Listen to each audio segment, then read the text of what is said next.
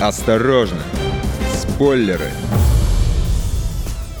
Здравствуйте, вы слушаете радио «Комсомольская правда». У микрофона надрывает связки Егор Зайцев, а это значит, что в ближайшие несколько минут речь пойдет о сериалах. Точнее, о том, что стоит посмотреть на досуге. Совет дня такой – побольше позитива. А чтобы поднять настроение в эти непростые времена, я подготовил рейтинг из пяти лучших комедийных сериалов всех времен.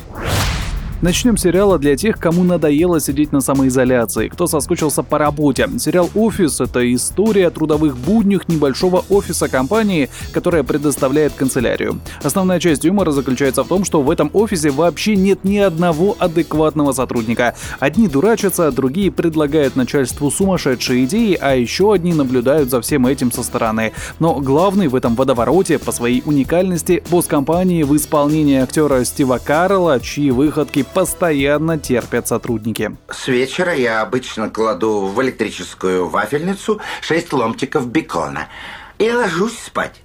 А проснувшись, включаю вафельницу и продолжаю дремать.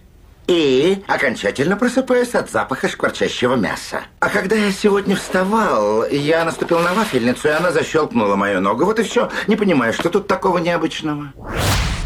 Парки и зоны отдыха еще один отличнейший сериал, за которым не стыдно провести пару часов. И что важнее, поржать с нестыдных шуток. Как и «Офис», он снят в псевдодокументальном стиле. В главной роли здесь начальница департамента парков и зон отдыха Лесли Ноуп. Она весьма добродушна, хотя и слегка глуповата. На протяжении нескольких сезонов она пытается засыпать огромную яму в самом центре города, чтобы сделать там парк, раз за разом упираясь в бюрократический идиотизм. Но главный катализатор шуток здесь Рон Свонсон в исполнении актера Ника Офермана интернет просто усыпан цитатами этого персонажа. Сколько алкоголя за неделю?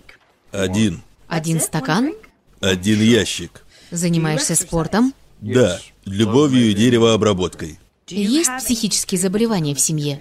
Есть дядя, занимающийся йогой. Половая жизнь? Невероятная и личная.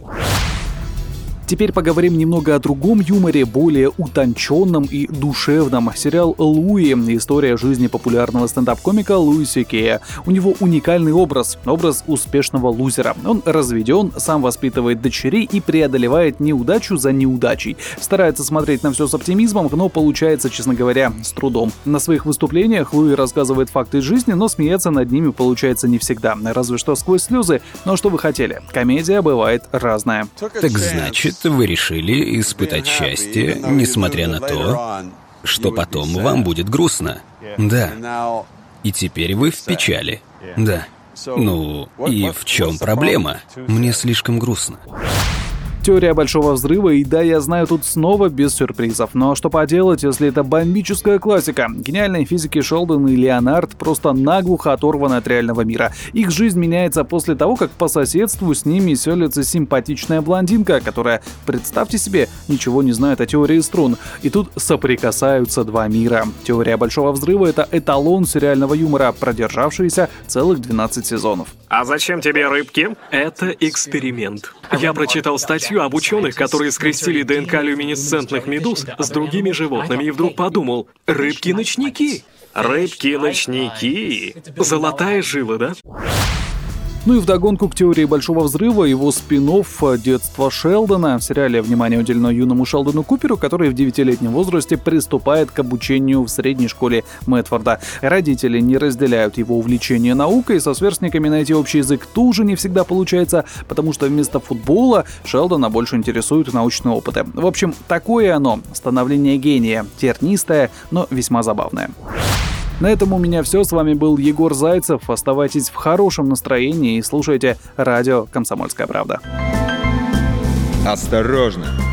Спойлеры!